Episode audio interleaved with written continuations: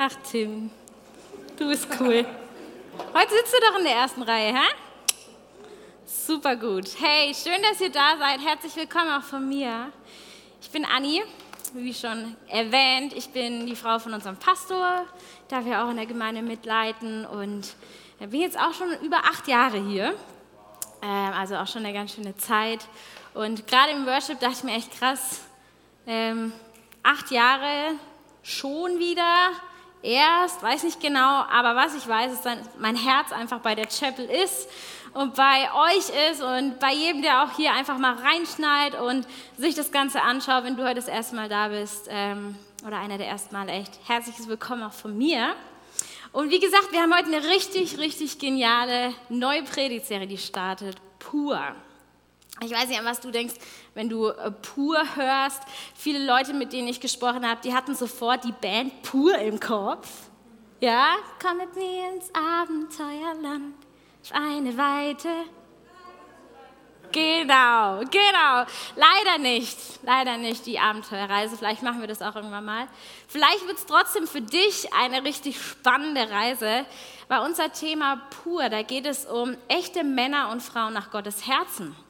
Und das ist natürlich ein sehr spannendes Thema. Und ich hoffe, dass wir da richtig das Pure rauskriegen. Pur, das steht da auch so ein bisschen für echt, für rein, für natürlich, für strahlend, für authentisch. Lauter solche Dinge. Und fasst für mich ziemlich gut zusammen, was Gott eigentlich sich für unser Leben wünscht. Dass wir zu dem Puren kommen, zum Puren in uns selbst aber auch zum Puren, was er einfach im Sinn hat. Und das ist echt eine spannende Frage.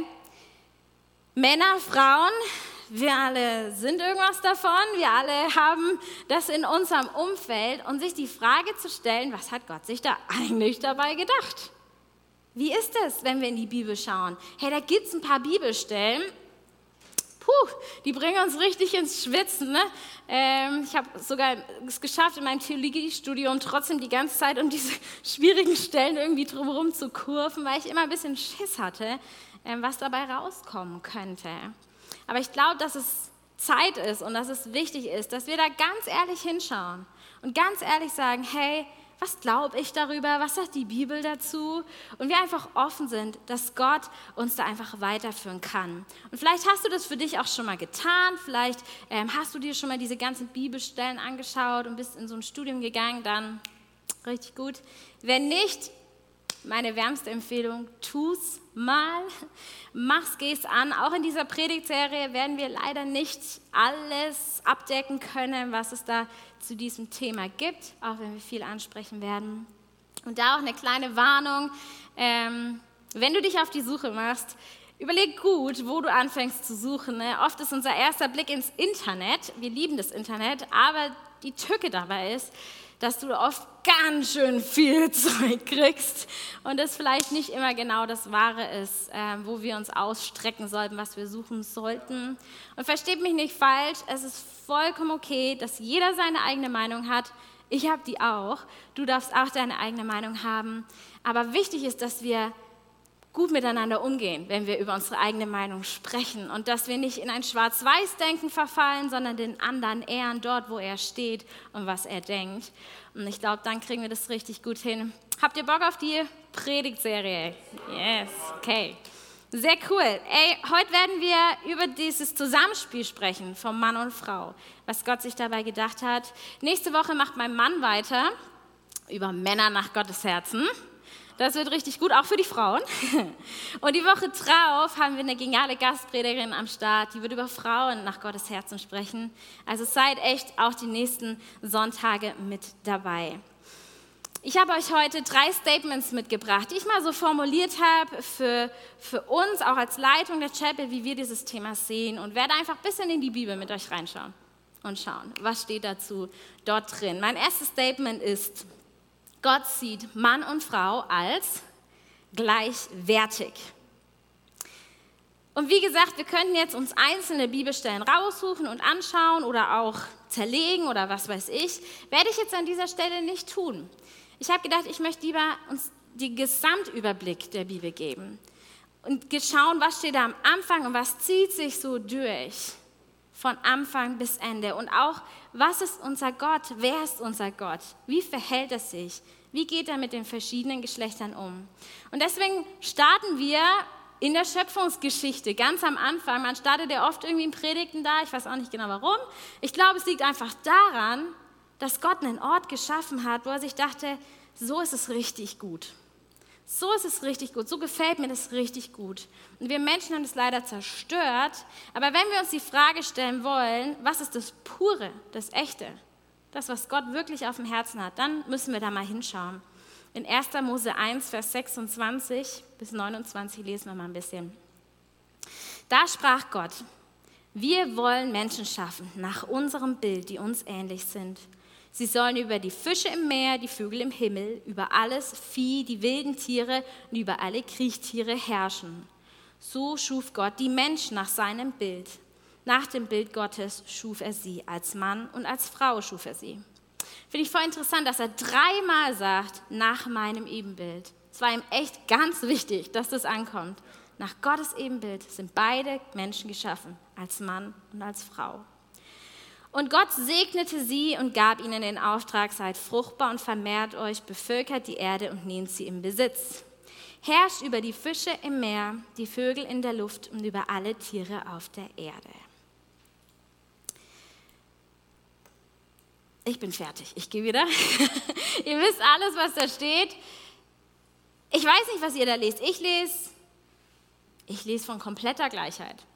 Ich sehe da keinen Unterschied zwischen aber der eine ist wichtiger als der andere oder der eine hat diese Aufgabe oder die andere Aufgabe. Im Gegenteil, er sagt, ihr beide zusammen, ihr zusammen, ihr kriegt diesen Auftrag, ihr beide zusammen repräsentiert uns als Gottheit. Und vielleicht sagst du jetzt so als Bibelkenner, haha, ja, aber da gibt es ja noch den zweiten Schöpfungsbericht. Oder manche sagen auch die Ergänzung zum ersten Bericht. Stimmt, dieser Bericht, der ist uns auch bekannt, wo am Anfang nur Adam da ist und letztendlich dann Gott aus Adam heraus Eva schafft, indem er ihm eine Rippe entnimmt und sie schafft. Und da können wir auch gerne mal reinschauen in 1. Mose 2, Vers 18. Da lesen wir das, dass Gott eben sagt, es ist nicht gut, dass der Mensch alleine ist. Ich will ihm eine Hilfe machen, die ihm entspricht. Und dann lesen wir davon, dass er unter den Tieren schaut und sagt, Löwe, passt nicht.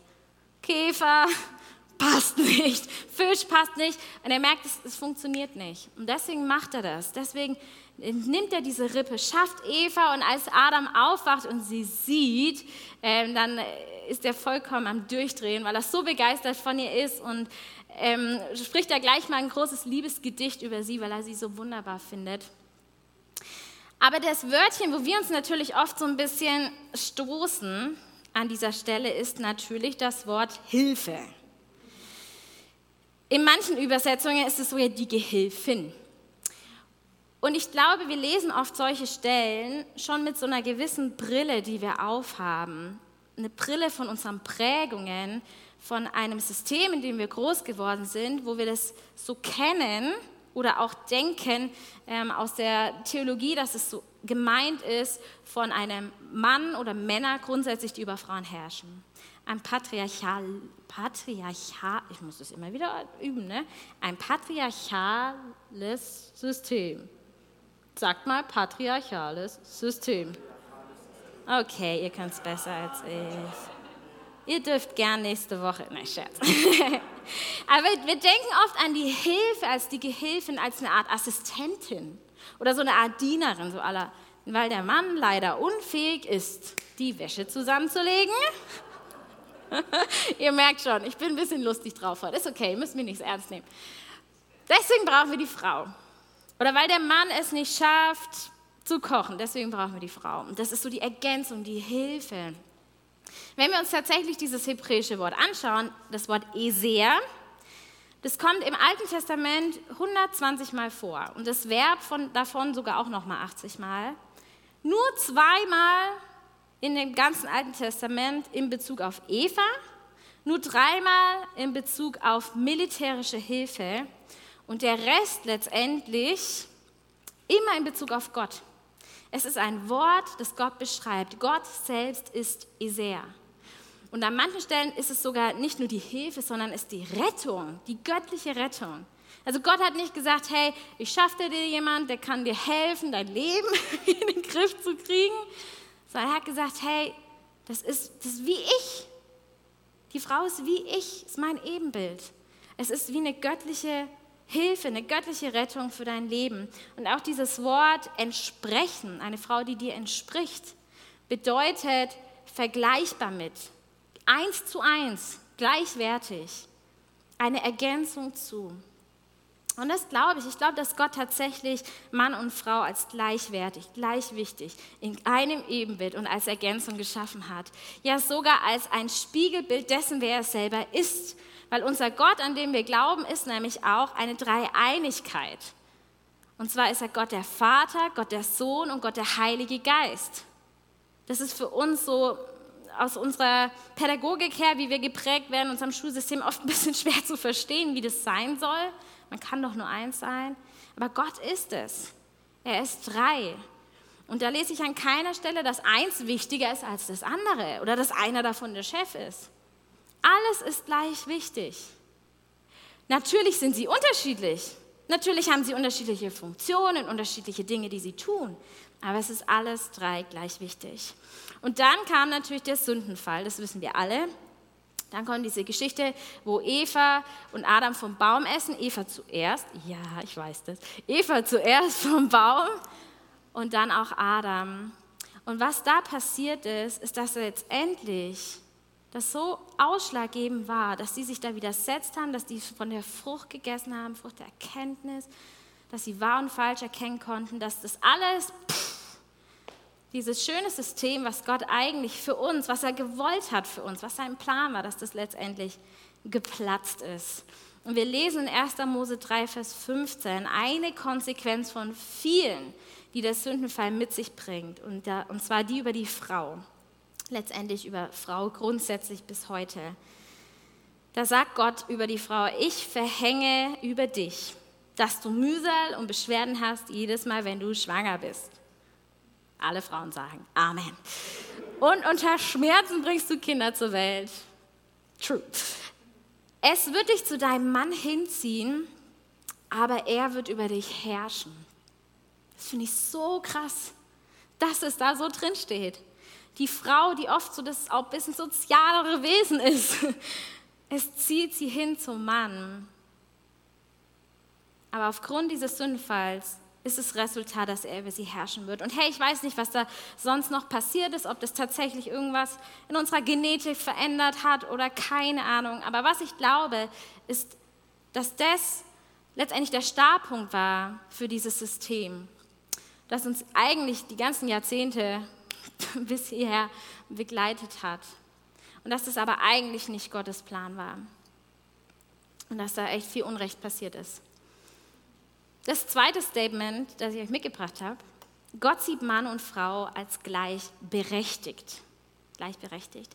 Weil ich sage mal so, ist ja die eine Sache zu sagen, hey, du bist gleich wertvoll wie ich. Da sind wir heutzutage, Gott sei, Dank, schon sehr weit, zu sagen, jeder Mensch ist würdig, geliebt zu werden. Jeder Mensch ist würdig und gleichwertig. Und die andere Sache ist halt die Berechtigung. Also was dürfen wir denn oder nicht? Was sollen wir denn oder was nicht? Und wie sollte auch, egal ob die Frau oder der Mann, wie sollten sie sich verhalten? Und ich meine, es ist eine spannende Frage. Jetzt war da dieser Sündenfall. Da hocken wir so ein bisschen fest, ja. Was jetzt? Kommen wir jetzt aus der Nummer noch raus oder nicht? Ist es das jetzt? Und das Schöne ist, dass unser Gott so unendlich gut ist dass er so treu ist, so liebevoll ist, dass er uns Menschen so sehr geliebt hat und gesagt hat, nein, ihr hängt da nicht fest in diesem Sündenfall. Ihr hängt da nicht fest, sondern ich habe eine Lösung. Für alle schlechte, für alles Schlechte, all die Konsequenzen, die, die, die der Sündenfall mit sich gebracht hat. Und das ist letztendlich Jesus. Jesus. Er hat seinen Sohn geschickt, der für uns gestorben ist und auferstanden ist und dadurch das alles überwunden hat und gesagt hat, jetzt ist es neu. Es gibt eine neue Lösung, einen neuen Plan. Wir können es wieder herstellen, was letztendlich schiefgegangen ist, all die Zeit. Und das Faszinierende an Jesus ist, dass nicht nur sein Tod letztendlich dieses Zeugnis ist, sondern sein ganzes Leben schon vor seinem Tod auf der Erde, was er getan hat und was er nicht getan hat, sagt so viel aus darüber, wie er ist und wie unser Gott ist. Weil Jesus verwirrte die Welt, weil er als Diener kam und nicht als patriarchischer Herrscher. Er kam nicht und hat gesagt, also als erstes brauche ich Untertanen, die mich bedienen und die mir die Füße waschen. Er hat gesagt, ich wasche euch die Füße. Ich möchte euch dienen. Er ist nicht gekommen und hat gesagt, wo ist die römische Besatzungsmacht? Da möchte ich jetzt erstmal den König umbringen und mich selber wieder zum König machen. Hat er nicht getan. Im Gegenteil, was Jesus getan hat, er hat gesagt, die Gesunden brauchen keinen Arzt. Er ist zu den Kranken gegangen, zu den Aussätzigen, zu den Zöllnern, den Prostituierten. Er hat die Kinder gesehen und auch die Frauen. Und das müssen wir echt verstehen. Einfach so ein bisschen historischer Hintergrund von der Bibel. Zu dieser Zeit waren Frauen nicht mehr als das. Sie gehörten in eine Kategorie rein, wo sie weder gesehen werden sollten, gehört werden sollten, wo sie nichts wert waren, wo sie keinerlei Rechte hatten, nichts besaßen und sogar ihre äh, pubertierenden Söhne hatten mehr Mächte als sie und konnten über sie herrschen. Das war der Zustand der Frau. Und da kommt Jesus und schmeißt es alles komplett durcheinander. Und auf einmal ist da jemand, der sieht die Frauen der heilt sie, der hört ihnen zu, der geht auf sie zu, der sagt, ihr dürft mir nachfolgen, ihr dürft Teil sein von dem Ganzen. Als er den ähm, Missionsbefehl gibt, geht in die Welt, verkündet mein Wort, tauft. Da hat er nicht gesagt, nur die Männer, die Frauen bleiben zu Hause, weil wenn die Männer kommen, haben sie Hunger. So war es nicht. Er hat gesagt, ihr alle. Und er hat ihnen Wert gegeben, indem er sie zum Beispiel in der Geschichte von Martha und Maria, die finde ich so, so ein schönes Bild dafür. Ähm, er hat sie gerufen zu seinen Füßen. Oft lesen wir diese Geschichte von Martha und Maria so, äh, dass wir als Menschen nicht so geschäftig sein sollen, sondern lieber uns mal ausruhen sollen in Gottes Gegenwart. Und das stimmt auch. Aber was wir auch lesen, ist, dass Jesus zu Maria sagt, hey Maria, dein Platz ist nicht in der Küche, dein Platz ist im Wohnzimmer. Da, wo ich mit den ganzen Männern sitze. Und dein Platz ist auch nicht hinten in der Ecke, sondern zu meinen Füßen. Direkt bei mir. Du darfst dabei sein. Oder eine andere Sache, ähm, wir lesen, dass Jesus oft im Vorhof des Tempels gepredigt hat, gelehrt hat. Und viele Theologen gehen davon aus, dass er das getan hat, weil einige Zielgruppen, unter anderem Frauen, durften nur in den Vorhof. Die durften nicht dort rein, wo sonst gelehrt wird. Und er hat gesagt, ich will aber, dass alle es hören. Ich will, dass sie das mitkriegen. In der Bergpredigt, da lehrt Jesus über gleichberechtigte Partnerschaft und dass es Monogamie angesagt ist. Hey, wir lesen im Alten Testament alles Mögliche, auch an Beziehungsformen und es ist echt ein bisschen erschreckend, wenn man das so liest, was da alles so gelaufen ist. Aber das heißt noch lange nicht, dass es alles so war, wie Gott es sich vorgestellt hat. Im Gegenteil, es war ja eine gefallene Schöpfung, da lief einiges schief. Und es zeigt uns eigentlich auch, wie wichtig es war, dass Jesus kommt und dass Jesus Dinge anpasst und anders macht. Das längste Einzelgespräch der Bibel, das wir finden, ist in Johannes das ist das Gespräch von Jesus mit der Frau am Brunnen. Und das ist so eine schöne Geschichte, weil Jesus überhaupt mit einer Frau spricht, was eigentlich verboten war damals, mit einer fremden Frau zu sprechen. Dann noch mit einer Ausländerin, no go. Und noch mit einer Ehebrecherin. Also er hat sich echt das Beispiel schlechthin ausgesucht, um zu zeigen, darum geht es jetzt nicht mehr. Und das Schöne ist, dass er ihr als einer der Ersten offenbart, dass er der Messias ist. Und wisst ihr, was er ihr sagt? Er sagt, und jetzt geh in dein Dorf und erzähl es den Leuten. Er gibt dir eine Stimme, er gibt dir eine Berechtigung, davon weiter zu erzählen. Und eine andere Berechtigung, eigentlich für mich das schönste Zeugnis, ähm, wie, Jesus da einfach ein Statement gesetzt hat, dass jetzt was, anders, was anderes gilt, ähm, ist nach der Auferstehung. Wem ist Jesus als erstes begegnet nach der Auferstehung? Maria Magdalena, einer Frau, einer Frau, die eigentlich damals nichts wert war als Zeugin. Man hat Frauen als Zeugen nicht ernst genommen. Die galten nicht. Und wisst ihr, Petrus und Johannes, die waren auch beim Grab, aber da ist er ihnen nicht erschienen. Er ist ihnen auch erschienen später, aber als erstes einer Frau und hat gesagt, ich lebe, geh du zu den Jüngern und sag es ihnen. Sag ihnen, dass ich dein Gott bin. Ich bin dein Gott für dich. Geh du hin und erzähle es ihnen. Und ich glaube nicht, dass das aus Versehen war und dass gerade kein anderer da war. Und er sich dachte, Mist, dann nehme ich mal die Frau. Ich finde es so schön, so wunderschön zu sehen, wie Jesus mit allen möglichen benachteiligten Menschen umgeht, aber für unser Thema eben heute speziell für die Frau. Ein kleiner Exkurs, ich kann leider nicht fünf Stunden predigen, auch wenn ich es gerne würde. kleiner Exkurs zu Paulus, meiner Meinung nach auch Paulus, von dem ja einige dieser Knallerstellen sind, so die Frau soll nicht lehren und soll schweigen und sich unterordnen.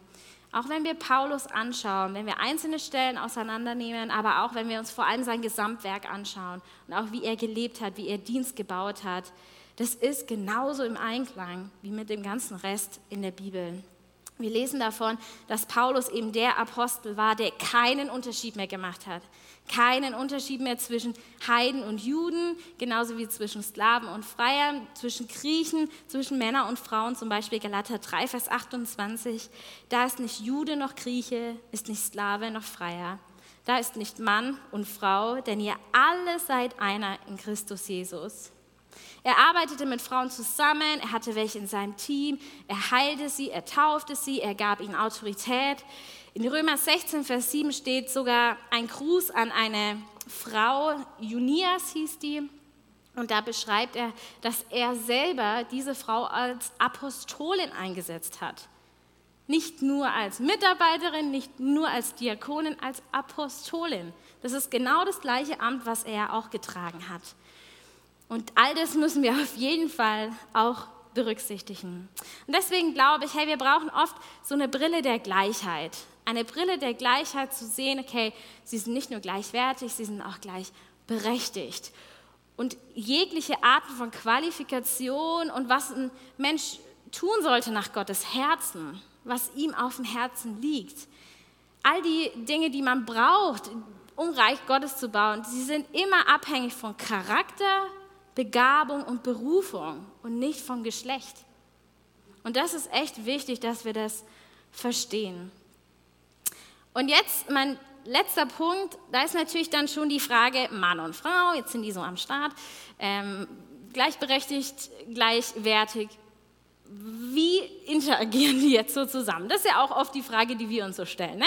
Wie kann so das Miteinander funktionieren zwischen Männern und Frauen? Und ich glaube, ich habe es mal so formuliert, Gott sieht Mann und Frau als ein Team. Als ein Team. Und da müssen wir letztendlich nochmal zurück zum Sündenfall springen und schauen, okay, was ist denn, wie sind Adam und Eva mit der Situation umgegangen? Jetzt war das passiert. Ähm, wir kennen die Geschichte, dass Gott letztendlich Adam sucht und mit ihm das Gespräch sucht. Und dann lesen wir in 1. Mose 3, 11 und 12. Wer hat dir gesagt, dass du nackt bist? fragte Gott. Hast du etwa von den verbotenen Früchten gegessen? Eindeutig eine rhetorische Frage, weil Gott es sicher nicht wusste. Der Mensch erwiderte, die Frau, die du mir zur Seite gestellt hast, gab mir davon, da habe ich davon gegessen. Erinnere mich ein bisschen an ein Gespräch mit meinem vierjährigen Sohn. Leon, hast du deine Schwester gehauen? Aber sie hat mir was weggenommen und du hast gesagt, ich darf aber eigentlich und bla bla bla, wie das halt so ist. Letztendlich irgendwie eine menschliche Reaktion, aber eigentlich echt eine Reaktion, die auch ein Resultat aus dem Sündenfall ist. Weil was passiert ist, ist, dass eine Trennung zwischen Mann und Frau gekommen ist. Und dort, wo sie früher Partner waren, wo sie ein Team waren, wo sie eins waren, da ist auf einmal eine Trennung da. Ein Ich muss mich beschützen. Sie war's.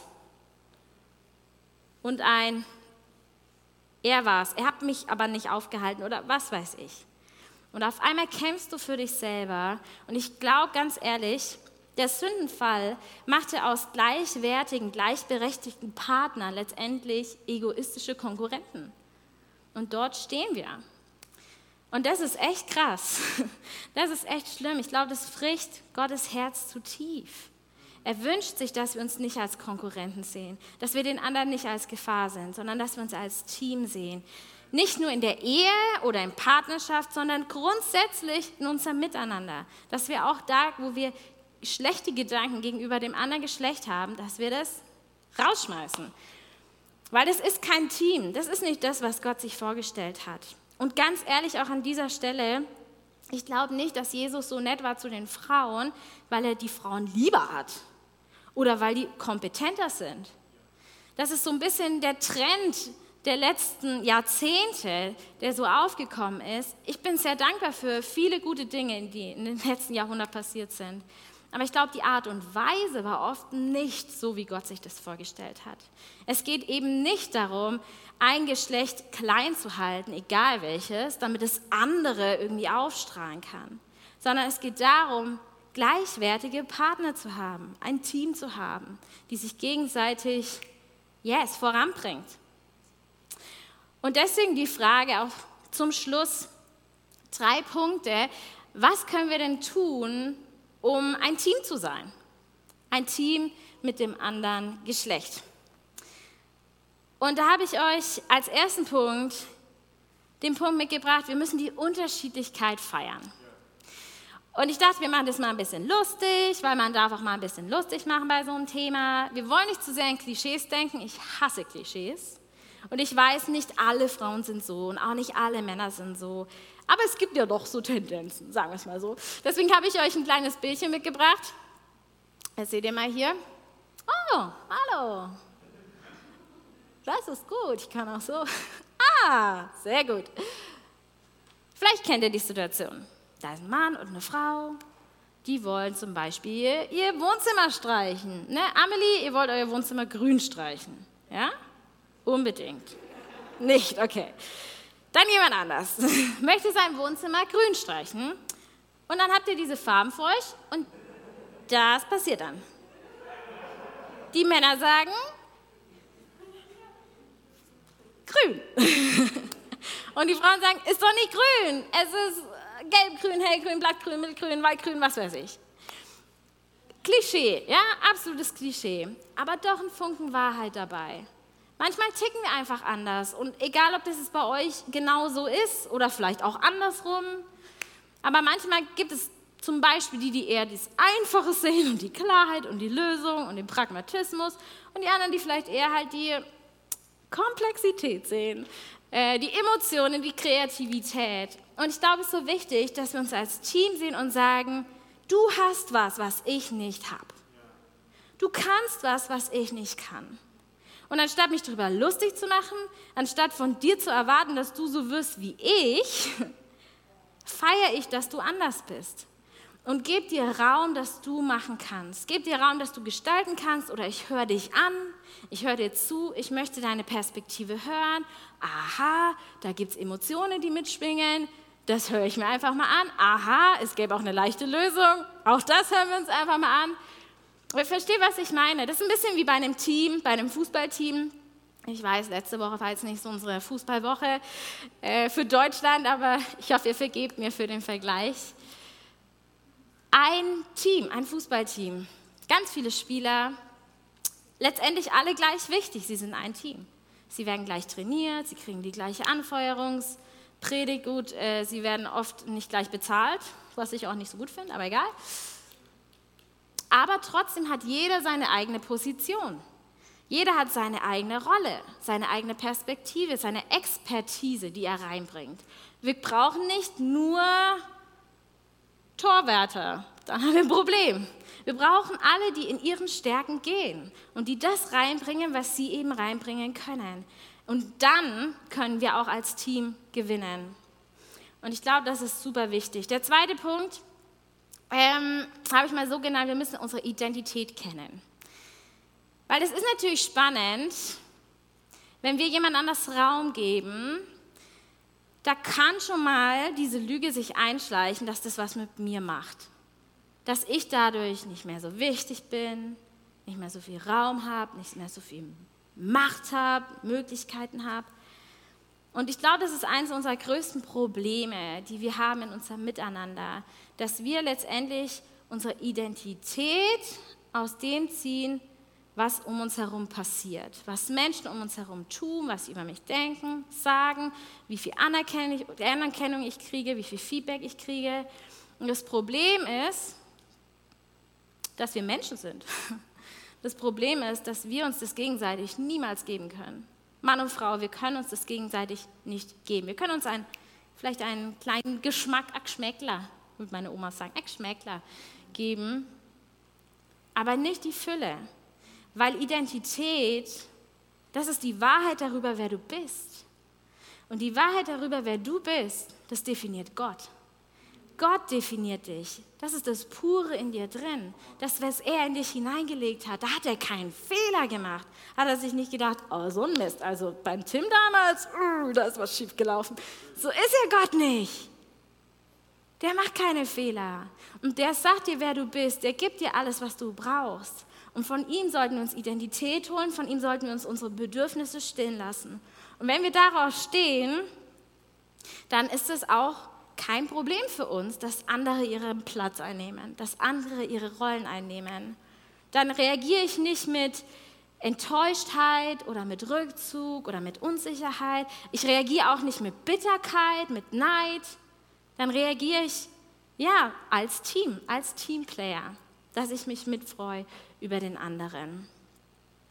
Und der letzte Punkt, und damit gebe ich euch schon so ein bisschen den Ausblick auf nächste Woche. Da werden wir nämlich genau an dieser Stelle weitermachen. Weil letztendlich sagt Jesus, das eine ist, dass wir uns gleichwertig betrachten, den anderen sehen. Er geht sogar noch einen Schritt weiter. Er sagt, wir sollen den anderen lieben wie uns selbst und wir sollen uns ihm sogar unterordnen. Uh, das Unwort schlechthin. Unterordnung. Wir sollen uns unterordnen. Und ich glaube, das ist so wertvoll, wenn wir uns das nächste Woche auch genauer anschauen, was das bedeutet, dass Männer ihre Frauen lieben und sich ihnen unterordnen und Frauen ihre Männer lieben und sich ihnen unterordnen und wir auch miteinander. In Epheser 5, da steht es nämlich genauso drin, Vers 21, sagt Paulus letztendlich der Gemeinde, hey, ihr sollt euch erfüllen lassen vom Geist Gottes und dann Vers 21, indem ihr euch in der Ehrfurcht vor Gott einander unterordnet. Vers 22, ihr Frauen, unterstellt euch euren Männern, so wie ihr euch dem Herrn unterstellt. Und Vers 25, ihr Männer liebt eure Frauen, und zwar so wie Christus die Gemeinde geliebt und sein Leben für sie hingegeben hat. Um in unserem Team von dem, äh, in unserem Bild von dem Team zu bleiben, von dem Fußballteam, ich glaube, das ist so ein bisschen wie für die Spieler, die auf der Ersatzbank sitzen. Ich glaube, jeder von uns kennt es, egal ob du Fußballer bist oder nicht. Manchmal hat man das Gefühl, man sitzt auf der Ersatzbank. Warum auch immer, warum du auch immer dahin gekommen bist. Aber du sitzt auf der Ersatzbank und letztendlich ein guter Teamplayer würde sich niemals darüber ärgern, dass jemand anders ein Tor schießt und das eigene Team gewinnt. Niemals. Ein guter Teamplayer der vielleicht auch auf der Ersatzbank sitzt, der freut sich mit, wenn jemand anders ein Tor schießt. Und für ihn ist klar, das ist auch mein Sieg. Niemand würde sagen, oh, ich habe heute verloren, weil ich habe das Tor nicht geschossen. Ne? Ich meine, sehr klar, wir freuen uns alle mit. Wir freuen uns von zu Hause mit oder sind auch traurig, wenn es nicht klappt. Team heißt, dass wir letztendlich uns mitfreuen an dem Siegen des anderen. Und jetzt mal Hand aufs Herz. Genau, Hand aufs Herz. Wo stehst du bei dem Thema? Wo sind deine Fragen? Wo ist vielleicht auch ähm, deine Vergangenheit, wie du darin groß geworden bist? Hey, ich möchte 0,0 mit Steinen schmeißen. Wir sind alle im Prozess. Wir sind alle dort, wo wir sind. Es geht nicht um die Vergangenheit, es geht um die Zukunft. Es geht darum, was wir daraus machen. Und vielleicht hat es dich irgendwo mal gepiekst, jetzt so in der Predigt, du dachtest dir so, oh, kann sie das so sagen? Darf sie das so sagen? Das ist voll okay. Damit kann ich sehr gut leben. Aber geh zu Gott und besprich es mit ihm. Geh es mit ihm an. Schau, wo du deine Rolle einnehmen kannst, wo du in deiner Identität stehst und einfach das weitergibst von dir, was du zu geben hast. Und genauso schau, wo kann ich andere groß machen. Natürlich auch andere von meinem Geschlecht, aber gerade auch das andere Geschlecht. Das wertschätzen, dem Raum geben. Und dann glaube ich nämlich daran, dass wir das hinkriegen, dass wir diesen Zustand hinkriegen von einem Umfeld, wo starke, authentische Männer ihren Platz einnehmen, genauso wie starke, authentische Frauen nebeneinander, die zusammen vorangehen und die das Reich Gottes bauen. Und echt noch eine Ermutigung für die, die sagen, ich möchte ein bisschen tiefer auch noch gehen. Ähm, ich habe in den letzten Monaten für die Frauen in Leiterschaft hier in unserer Gemeinde einen Videopodcast gestartet mit sieben Folgen zu diesem Thema, wo es noch wesentlich tiefer geht, ähm, speziell für Frauen, aber ich glaube, gerade auch Männer profitieren unglaublich davon, wenn sie merken, ich würde da gerne weiterkommen, ich muss da ran an ein paar Themen, dann dürft ihr gerne, ab heute darf es jeder gerne schauen, ihr findet es auf unserem YouTube-Channel auch und dann wird es richtig gut. Hey Gott, ich danke dir so sehr. Ich danke dir so sehr für diesen Sonntag. Ich danke dir, dass du ein Gott bist, der unendlich gut und gnädig ist. Ich denke dir, dass du keine Fehler gemacht hast, als du uns geschaffen hast, sondern dass es genauso ist, wie du es wolltest. Und Gott, wir beten echt, dass wir das finden, dass wir das Pure, das Echte finden, was du für uns hast. Dass wir an diesen Punkt kommen. Und ich bete, dass du auch zu jedem Einzelnen sprichst, was für ihn persönlich einfach wichtig ist bei diesem Thema oder vielleicht auch nicht wichtig ist, dass du ihn persönlich einen Schritt weiterführst. Danke, dass du uns liebst und dass du uns als Team geschaffen hast, dass wir zusammen hier Reich Gottes bauen können, dass wir dich auf diese Erde bringen können. In Jesu Namen. Amen. Lass uns Gott noch die Ehre geben.